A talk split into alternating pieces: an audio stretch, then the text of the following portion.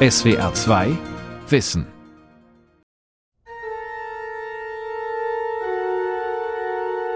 Das Unkraut sind die Söhne des Bösen. Der Feind, der es gesät hat, ist der Teufel. Heißt es in der Bibel im Matthäusevangelium. Das war vor 2000 Jahren. Aber heute ist es nicht anders. Unkraut gilt vielen als Teufelszeug, das im Landbau und Garten stört und vernichtet werden muss. Oft mit chemischen Mitteln, die der Umwelt schaden. Doch es gibt auch einen neuen Blick, der zeigt, was Löwenzahn, Brennnessel und andere Unkräuter alles können. Gärten bereichern, Ökosysteme stärken und als Heilpflanzen oder Nahrung dienen. Die Forschung arbeitet sogar daran, Unkraut als nachhaltigen Rohstoff für die Industrie zu nutzen. Etwa in einem Projekt, das Kautschuk aus Pusteblumen gewinnt und so der Abholzung tropischer Regenwälder entgegensteuert. Und wenn Unkraut wirklich weg muss, helfen in der Landwirtschaft neue, schonende digitale Verfahren. Unkraut. Vom Schädling zur Nutzpflanze. Von Matthias Kussmann. Ja, wir sind hier in meinem kleinen Hausgarten in Langenburg in Hohenlohe oder im Hohenloher Land.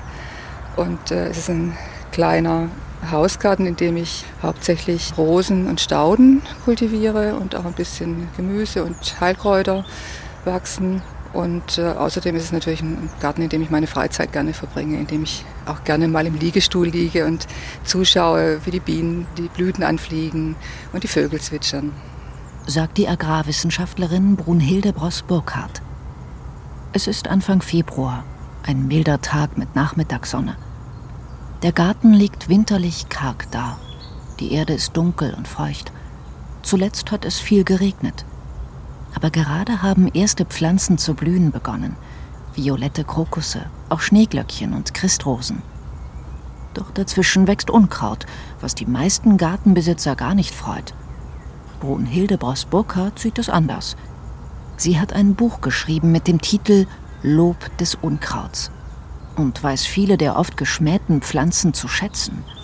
Überhaupt sei schon die Bezeichnung Unkraut falsch. Die Vorsilbe Un, die klingt so abwertend, aber sie sind ja eigentlich sehr wertvoll. Sind Teil der Umwelt, Teil der Flora, die vor Ort da ist. Und sie haben auch einen durchaus großen Nutzen für die Tierwelt, äh, also für die Insekten zum Beispiel, die ähm, sich Pollen und Nektar holen Lange unterschied man zwischen guten und schlechten Pflanzen. Gut waren jene, die man anbaute, um Mensch und Tier zu ernähren, die als Rohstoff dienten, etwa Baumwolle, oder als Zierpflanzen das Auge erfreuten. Alle anderen, die keinen unmittelbaren Nutzen versprachen, waren schlecht, wurden zu Unkraut erklärt und vernichtet. Doch an dieser pauschalen Trennung gab es auch Zweifel – Schon im 19. Jahrhundert schrieb der amerikanische Philosoph Ralph Waldo Emerson, der heute manchmal als früher Grüner bezeichnet wird, Unkraut ist eine Pflanze, deren Tugenden noch nicht entdeckt wurden. Hierzulande hat vor allem das gewandelte ökologische Bewusstsein seit den 1980er Jahren den Blick auf sogenanntes Unkraut verändert. Biologinnen und Biologen sprechen heute von Wildkräutern. Beiwuchs oder Kulturpflanzenbegleitern, die Bestandteile funktionierender Ökosysteme sind. Manche können auch als Heilkräuter genutzt werden, etwa Rheinfahne oder Arnika. Andere dienen im Landbau als willkommene Zeigerpflanzen, die auf eine bestimmte Bodenbeschaffenheit hinweisen. Und manche von ihnen kann man ja auch essen. Sie sind kulinarisch also auch sehr wertvoll und bereichern den Speisezettel. Also hier zum Beispiel im Rasen, da wächst der wilde Schnittlauch. Also direkt äh, vor uns äh, zu unseren Füßen, das ist ein Büschel Schnittlauch, wilder Schnittlauch. Den äh, kann man einfach so abschneiden und mit in die Salatsauce mischen. Also was ganz Feines. Dann habe ich auch Sauerampfer da. Anfang Februar ist er nicht im Rasen, sondern äh, hier um die Ecke auf dem Staudenbeet. Der hat richtig große Blätter, die man also auch gut verwerten kann für Kräuterquark oder auch in die Salatsauce mit reinschneiden kann. Der wilde Schnittlauch tauchte irgendwann von selbst im Garten auf. Unkräuter haben vielfältige Methoden entwickelt, sich auszusäen. Ihre Samen reisen zu Wasser, zu Lande und in der Luft, wie Brunhilde Boss-Burkhardt sagt. Manche werden von fließenden Gewässern getragen und irgendwann angeschwemmt. Andere heften sich als Kletten an Fell oder Kleidung und reisen so per Anhalter. Wieder andere, etwa die des Springkrauts, werden mehrere Meter weit durch die Luft geschleudert. Und es gibt den Löwenzahn, den jedes Kind kennt. Zunächst ist seine Blüte leuchtend gelb. Später verwandelt sie sich in ein rundes Gespinst grauer Fäden, die vom Wind weggeblasen werden oder von Menschen, die Pusteblume. Sie steht im Zentrum eines vielbeachteten Forschungsprojekts der Uni Münster um den Biologen Dirk Prüfer. Es geht eigentlich darum, dass wir den Löwenzahn nutzen wollen als eine neue Quelle für Naturkautschuk. Der aktuelle Naturkautschuk wird eben gewonnen aus dem Kautschukbaum aus Südostasien, was nicht nachhaltig ist in vielerlei Hinsicht. Wir versuchen eine Quelle zu etablieren, die man hier in Deutschland oder in gemäßigten Klimaten angebaut werden kann, um damit eben zukünftig Autoreifen, Fahrradreifen und andere Gummiprodukte mit zu fertigen. Neben der Reifenproduktion wird Kautschuk auch für über 40.000 weitere Produkte weltweit benötigt. Von Schuhsohlen über Dichtungen und Matratzen bis zu Babyschnullern und Kondomen. Dafür wird auch synthetischer Kautschuk eingesetzt, doch der natürliche ist elastischer, stabiler und auch kälteresistenter, was besonders für Fahrzeugreifen wichtig ist. Allerdings bestehen die geplanten Reifen nicht nur aus Naturkautschuk, der durch Bakterien biologisch abbaubar ist, sondern auch aus hochkomplexen Mischungen verschiedener, nicht immer nachhaltiger Bestandteile, darunter Farben, Metalle und Kunststoffe. Dennoch wäre angesichts vieler Millionen Reifen, die jährlich produziert werden, die Umstellung auf Löwenzahnkautschuk ein großer ökologischer Vorteil. Wenn man im Falle des Naturkautschuks mal in Südostasien unterwegs ist, dann sieht man auch, dass zunehmend diese Kautschukplantagen sich da ausweiten. Das große Problem, was wir haben, ist, dass für die 2030er Jahre eine Unterdeckung von ungefähr 500.000 Tonnen Naturkautschuk prognostiziert ist. Und das liegt einfach daran, dass es Länder wie Indien oder China gibt, wo viel mehr Leute Auto fahren wollen und wir brauchen halt Reifen dafür. Und um diesen Bedarf zu decken, müssten wir ungefähr 500.000 Hektar Urwald wieder roden wir wissen ja jetzt schon, dass wir eigentlich an die Grenze langsam kommen, was wir uns erlauben dürfen mit unseren Regenwäldern, Tropenwäldern. Man soll aber Missstände nicht nur beklagen, sondern auch handeln, meint Dirk Prüfer. Wenn man gegen was ist, zum Beispiel wie jetzt Urwaldabholzung im Amazonasbecken für Soja oder eben in Südostasien für Naturkautschuk, dann muss ich auch eine Alternative anbieten. Bei der Suche nach Alternativen zum Kautschukbaum stießen er und sein Team auf den sogenannten russischen Löwenzahn. Es gibt Daten schon aus dem frühen 20. Jahrhundert. Da hat man schon mal diese Pflanze erforscht, und zwar in Russland, nachher aber auch in Deutschland, und zwar genau in den Jahren des Zweiten Weltkrieges, als diese Ressource knapp war. Die Idee, aus dem Milchsaft der Löwenzahnwurzeln Kautschuk zu gewinnen, soll auf den russischen Diktator Josef Stalin zurückgehen. Doch weder seinen Leuten noch den Nationalsozialisten gelang es. Die Versuche wurden eingestellt. So machten sich Dirk Prüfer und sein Team auf nach Russland, fanden den russischen Löwenzahn auf abenteuerlichen Wegen und begannen ihn zu untersuchen. Wie setzt sich sein besonderer Milchsaft zusammen? Wie kann er möglichst effektiv aus der Pflanze extrahiert werden? Und wie kann man sie für den großflächigen Anbau optimieren? Das ist immer so ein bisschen naiv, was man so in der Presse liest. Also es gibt den Forscher X, der war im Regenwald Y, hat eine Pflanze mitgebracht und am nächsten Tag baut er die auf den Feldern an, ohne Dünger und alles Mögliche. Und es funktioniert alles. Das ist wirklich so ein bisschen Märchen. Man muss also diese Pflanze züchten, sodass sie das tut auf dem Feld, was man von ihr erwartet. Mehr oder weniger seit zehn Jahren betreiben wir das. Und parallel ist eben die Industrie aufgebaut worden, die den Naturkautschuk auch extrahiert. Weil in Deutschland sind wir ja eigentlich klassischen Verbraucher von Naturkautschuk, aber kein Erzeuger. Das haben wir dann auch alles zusammen mit verschiedensten kleinen Firmen gemacht. Ein Extraktionsprozess, der umweltfreundlich ist, der ist also rein wasserbasiert. Der russische Löwenzahn wird zum Anbau durch Züchtung optimiert. Da könnten manche Alarmglocken klingeln. Wird er für die Kautschukgewinnung gentechnisch verändert? Also wir machen Gentechnik im Labor, um die Pflanze zu verstehen, aber alles, was aufs Feld kommt, das ist rein konventionell gezüchtet. Das heißt, da ist keine Gentechnik drin. Gene sind natürlich in jeder Pflanze, also die man züchtet, da sind immer Gene drin, aber es ist keine Gentechnik drin. Da muss man differenzieren.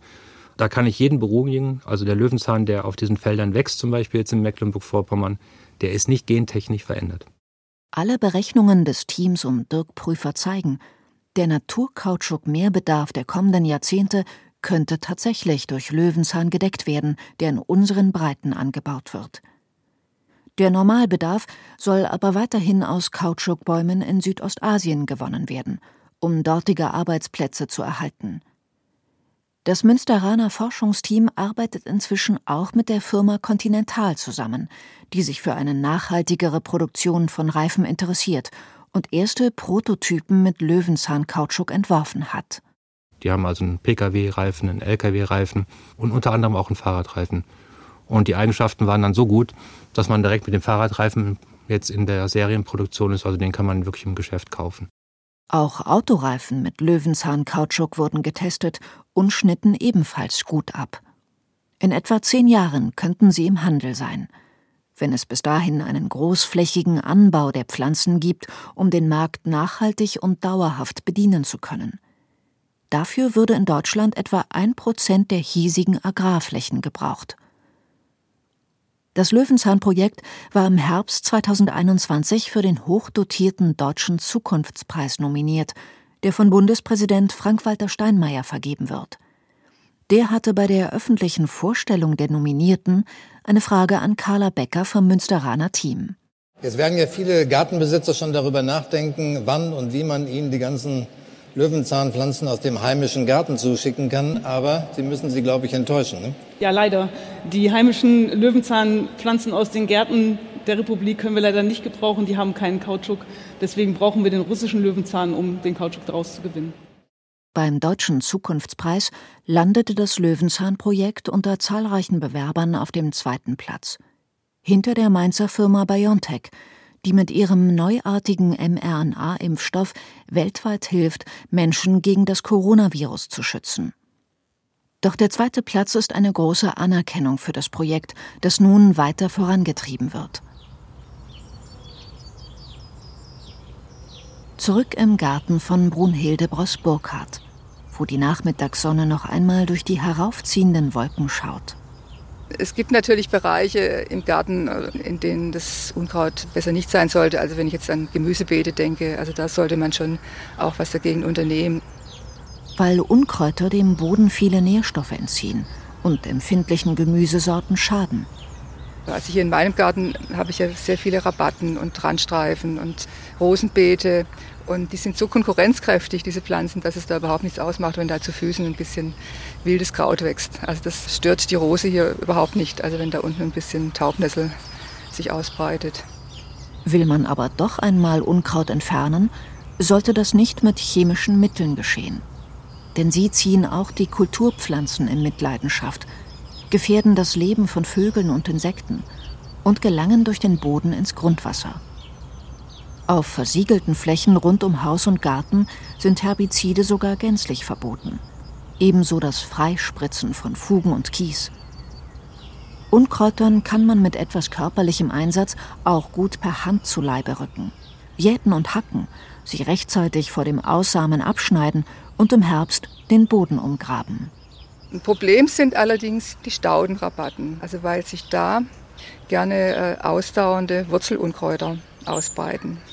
Und da denke ich vor allem an den Giersch oder Geißfuß. Der ist der Albtraum aller Menschen, die in ihrer Freizeit einen Garten bestellen. Irgendwann läuft jedes Gespräch über Unkräuter darauf hinaus, was man denn gegen den Giersch tun kann. Der ist tatsächlich ein großes Problem. Und gehen wir doch mal um die Ecke, da kann ich Ihnen zeigen. Wir bleiben vor einem winterlich kahlen Staudenbeet stehen. Man sieht nur ein paar schlaffe Löwenzahnrosetten und abgeblühte Astern aus dem Vorjahr. Also im Moment ist er noch kaum zu sehen. Also es ist eine von den Pflanzen, die im Spätherbst einziehen und äh, sich völlig in den Boden zurückziehen. Also die Unkräuter sind ja nicht nur oberirdisch da, sondern die haben ja auch ein Wurzelwerk oder Rhizome im Boden.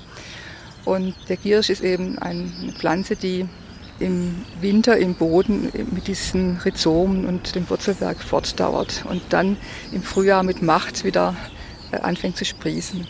Rhizome heißen die unterirdischen Ausbreitungsorgane von Pflanzen. Sie durchziehen bis 20, 30 Zentimeter tief den Boden, parallel zur Oberfläche, und bilden ein regelrechtes Netzwerk. Das geschieht zunächst unbemerkt.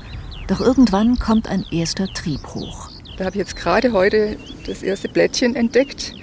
Ich knie mich mal oder gehe mal nach unten. Vorhin gesehen. Da, hier. Die Agrarwissenschaftlerin deutet auf ein winziges, unscheinbares grünes Blättchen. Das soll der gefürchtete Giersch sein? Ich ziehe das jetzt mal raus, versuche es rauszuziehen und da sieht man schon dieses Rhizom mit den Wurzeln. Das ist jetzt einfach übrig geblieben von meinen Diätaktionen im letzten Herbst. Eine kleine Pflanze noch, aber wenn die drin bleibt, dann entwickelt die sich zu einem großen Horst und vermehrt sich immer weiter. Unterirdisch. Das kann man nur als Sisyphus-Arbeit bezeichnen, was man sich mit dem Giersch antut. Giersch wächst extrem schnell und breitet sich großflächig aus, unter und über der Erde. Er verdrängt praktisch alle Kulturpflanzen. Bei Brunhilde Bross-Burkhardt litten letzten Sommer vor allem die Tomaten daran. Auf wenigen Quadratmetern entfernte sie in tagelanger Arbeit Wurzeln und Rhizome, die mehrere Eimer füllten. Und jetzt ist der Gier schon wieder da. Da endet selbst für sie das Lob des Unkrauts. Der Schriftsteller Jan Wagner hat der gierigen Pflanze, die sich rücksichtslos ausbreitet, ein ebenso lautmalerisches wie ironisches Gedicht gewidmet. Nicht zu unterschätzen, der Giersch, mit dem Begehren schon im Namen, darum die Blüten, die so schwebend weiß sind, keusch wie ein Tyrannentraum, kehrt stets zurück wie eine alte Schuld, schickt seine Kassiber durchs Dunkel unterm Rasen, unterm Feld, bis irgendwo erneut ein weißes Widerstandsnest emporschießt, hinter der Garage, beim knirschenden Kies der Kirsche, Giersch als Schäumen, als Gischt, der ohne ein Geräusch geschieht, bis hoch zum Giebel kriecht, bis Giersch schier überall sprießt, im ganzen Garten Giersch sich über Giersch schiebt, ihn verschlingt mit nichts als Giersch. Im Garten können Unkräuter stören. Massive Schäden aber richten sie in der Landwirtschaft an. Man muss sie entfernen, um Nutzpflanzen und Ernteerträge nicht zu gefährden. Der klassische Ökolandwirt würde vielleicht hacken oder striegeln und konventionelle Landwirte werden dann ein- oder zweimal Herbizid ausbringen, um die Unkräuter abzutöten. Sagt Kurt Möller vom Landwirtschaftlichen Technologiezentrum Augustenberg Karlsruhe LTZ.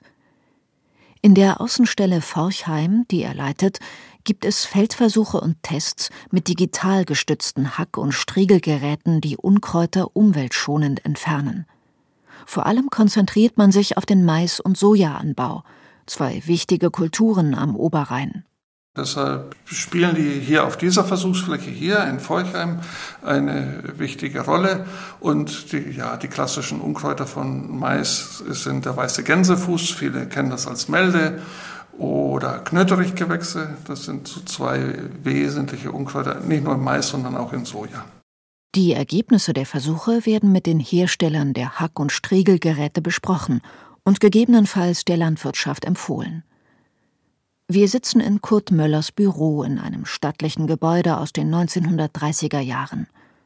Vor den Fenstern ein weitläufiges Gelände mit Gewächshäusern und Maschinenhallen. Dahinter Äcker, auf denen gerade ein Traktor fährt. Mechanische Unkrautregulierung ist deutlich aufwendiger und teurer und witterungsabhängiger als mit der Spritze. Und das ist so ein bisschen das Problem oder die, die Herausforderung, 50 Prozent unserer Pflanzenschutzmittel sind Herbizide. Die Flora und Fauna belasten und der Biodiversität schaden. Gesellschaftlich sei die Reduzierung aggressiver Pflanzenschutzmittel überwiegend gewollt, in Baden-Württemberg auch gesetzlich verankert, erklärt der Agrarwissenschaftler. Für die konventionelle Landwirtschaft sei der Verzicht auf Herbizidspritzen jedoch mit erheblichem Mehraufwand verbunden. Herbizide sind sehr effizient, sie sind preiswert, sie haben eine große Flächenleistung, sie sind viel witterungsunabhängiger als die Hacke. Zudem sind die Spritzen vielfältig einsetzbar. Man kann damit auch Düngemittel verteilen, Insekten oder Pilzkrankheiten bekämpfen. Konventionelle Bäuerinnen und Bauern wird man kaum überzeugen, schnell auf biologische Landwirtschaft umzustellen. Doch das LTZ empfiehlt, zumindest weniger Herbizide zu nutzen. Man kann ja schon vorbeugend einiges machen. Also bei bestimmten Problemunkräutern würde es schon helfen, dass man im Herbst zwei Wochen später sät. Das kostet ein, zwei Prozent Ertrag, vielleicht drei Prozent Ertrag. Und da könnte man sich schon mal die Hälfte des Herbizideinsatzes sparen. Also die Herbstbehandlung könnte man dann auslassen und dann vielleicht nur noch eine Frühjahrsbehandlung. Also das wäre schon ein Ansatz, um den Herbizideinsatz zu reduzieren. Sinnvoll ist es auch, Fruchtfolgen zu erweitern. Auf einem Feld nicht immer gleiche Pflanzen anzubauen, sondern abzuwechseln, um die starke Ausbreitung einzelner Unkräuter zu verhindern. Wir haben häufig Gebiete, wo wir sehr viele Sommerkulturen haben, also Kulturen, die im Sommer angebaut werden. Und da passt sich eine Unkrautflora an diese Sommerungen an. Und dann haben wir andererseits andere Gebiete, wo sehr viele Winterungen ausgesät werden, also Kulturen, die im Herbst ausgesät werden, Winterweizen zum Beispiel oder Wintergerste, die dann über Winter dann den Acker bedecken und dann im nächsten Jahr geerntet werden. Und die haben eine ganz andere Unkrautflora. Gut wäre es, wenn man das stärker mischen würde. Ein Jahr Sommerung, ein Jahr Winterung, ein Jahr Sommerung, ein Jahr Winterung. Dann würden sich einzelne Arten nicht so explosionsartig ausbreiten. Doch leider bringt es den größten Gewinn, sich auf wenige, immer gleiche Pflanzen zu beschränken. Da ist es richtig viel Geld. Da hat der Landwirt, da haben wir alle mit diesem Zielkonflikt zu kämpfen. Wir gehen vom Forchheimer Hauptgebäude über das weite, zugige Gelände in eine Halle mit landwirtschaftlichen Maschinen. Hier stehen Geräte, die von Kurt Möller und seinen Kolleginnen und Kollegen getestet werden. Es geht ja auch immer darum, den Landwirten ja, die Rentabilität der Landwirtschaft auch zu erhöhen, den Landwirten Techniken nahezubringen, die einerseits umweltfreundlich sind und andererseits auch rentabel sind und die Wettbewerbsfähigkeit der heimischen Landwirtschaft erhöhen. Wir stehen vor einem feuerrot lackierten, drei Meter breiten Metallgestänge, das an einen Traktor gehängt werden kann. Eine kameragesteuerte Hacke für Soja, Mais, Weizen und Roggenfelder. Unten befinden sich schmale schwarze Hackelemente, die zwischen den Pflanzen in die Erde greifen. Darüber die etwa handgroße Kamera. Sie hilft dem Fahrer, Unkraut möglichst schnell, genau und für die jeweilige Nutzpflanze schonend zu entfernen viel besser, als es herkömmliche Hacken könnten. Der Fahrer kann aus der Ferne relativ nah an die Reihe gehen, aber die letzte Präzision bewirkt dann die Kamera, die es uns ermöglicht, auf ein oder zwei Zentimeter an die Pflanzen ranzugehen, um möglichst dicht an der Pflanze die ganzen Unkräuter zu regulieren. Kurt Möller ist begeistert von der kameragesteuerten Hacke. Doch die kostet aktuell rund 50.000 Euro. Die meisten konventionellen Landwirte werden sich wohl kaum zum Kauf entschließen und weiter Herbizide zur Unkrautvernichtung nutzen. Doch die eine oder der andere könnte sich für die neuen Technologien interessieren. Damit wäre viel erreicht, meint der Agrarwissenschaftler, der sein Ziel bescheiden realistisch so formuliert. Eigentlich wäre es schön, wenn man 50 Prozent des Herbizideinsatzes reduzieren könnte. Man stelle sich einen Garten vor. Mit hunderterlei Bäumen, mit tausenderlei Blumen, hunderterlei Obst, hunderterlei Kräutern. Wenn nun der Gärtner dieses Gartens keine andere botanische Unterscheidung kennt als essbar und Unkraut, dann wird er mit neun Zehnteln seines Gartens nichts anzufangen wissen. Er wird die zauberhaftesten Blumen ausreißen, die edelsten Bäume abhauen, oder wird sie doch hassen und scheel ansehen schrieb der leidenschaftliche Gärtner Hermann Hesser. Ganz im Sinn von Brunhilde Bross-Burkhardt. Für sie gibt es beim Unkraut kein pauschales Gut oder Schlecht, kein Entweder-Oder. Muss ich da so wie einem Dschungel so durchbewegen und überlegen, wie wird sich das entwickeln? Kann das vielleicht die anderen Pflanzen überwachsen? Muss ich das wegnehmen? Oder kann ich vielleicht was in der Küche damit anfangen? Kann ich es vielleicht zum Mulchen nehmen? Also dafür eignen sich viele Wildkräuter ja auch sehr gut. Zum Beispiel die Brennnessel eignet sich hervorragend zu Mulchen. Schneidet man sie klein und bedeckt den Boden damit, wachsen darunter weniger neue Unkräuter. Manche möchten vielleicht auch der Tierwelt was Gutes tun, also Bienenweide anbieten. Und da sind natürlich Unkräuter, viele Unkräuter oder Wildkräuter unschlagbar. Also die sind einfach da. Man muss sie nicht säen und Pflanzen sind einfach da und bereichern auf diese Weise die Lebensumwelt im Garten. Derweil werden die kameragesteuerten Hackmaschinen in der Landwirtschaft weiter verbessert. Man experimentiert auch mit anderen Verfahren, um Nutzpflanzen schonend von Schädlingen zu befreien. Mit Laserstrahlen, UV-Licht oder organischen Säuren. Außerdem werden vollautomatische Hackroboter entwickelt, die von künstlicher Intelligenz gesteuert Ackerland durchfahren. Kurt Möller das sind kleine Geräte oder mittelgroße Geräte, auf jeden Fall kleiner als ein Pkw, teilweise so groß wie ein Staubsauger vielleicht oder nur unwesentlich größer als ein Staubsauger, die dann aber dann automatisch zum Beispiel GPS gesteuert die Reihen abfahren und dort gezielt die Unkräuter regulieren sollen. Die Roboter erkennen, ob die Pflanze vor ihnen eine Nutzpflanze oder ein Unkraut ist, umfahren sie oder hacken sie aus – Probleme gibt es noch mit der Prozesssteuerung. Direkte Sonneneinstrahlung kann ebenso stören wie plötzlicher Schattenwurf. Solche Roboter kosten heute um die 150.000 Euro, dürften aber, wenn sie sich verbessert am Markt durchsetzen, deutlich günstiger werden. Zurück in die analoge Welt. Der Löwenzahnforscher Dirk Prüfer hat in seiner Jugend nichts von Unkräutern gehalten. Sie waren einfach uninteressant für ihn. Ich habe da mittlerweile einen ganz anderen Blick drauf. Wenn man über so eine Wiese geht, weiß man mittlerweile, was da eigentlich für ein Potenzial schlummert. Also ich bin mir hundertprozentig sicher, wenn man jetzt mal in die nächsten zehn Jahre gucken wird, da wird noch einiges aus dem Pflanzenbereich kommen, was man bis jetzt noch nicht weiß, was man sicherlich für den Menschen, für Krankheiten und andere Dinge sehr, sehr gut einsetzen kann. Ideen gibt es genug, auch für sogenannte Unkräuter die Bedeutung der Pflanze für die Menschheit, die kommt eigentlich viel, viel zu kurz. Und ich glaube, die Menschheit sollte sich bewusst darüber sein, wenn dieses Lebewesen Pflanze nicht mehr auf unserem Planeten ist, dann werden wir ja auch keine Überlebenschancen haben.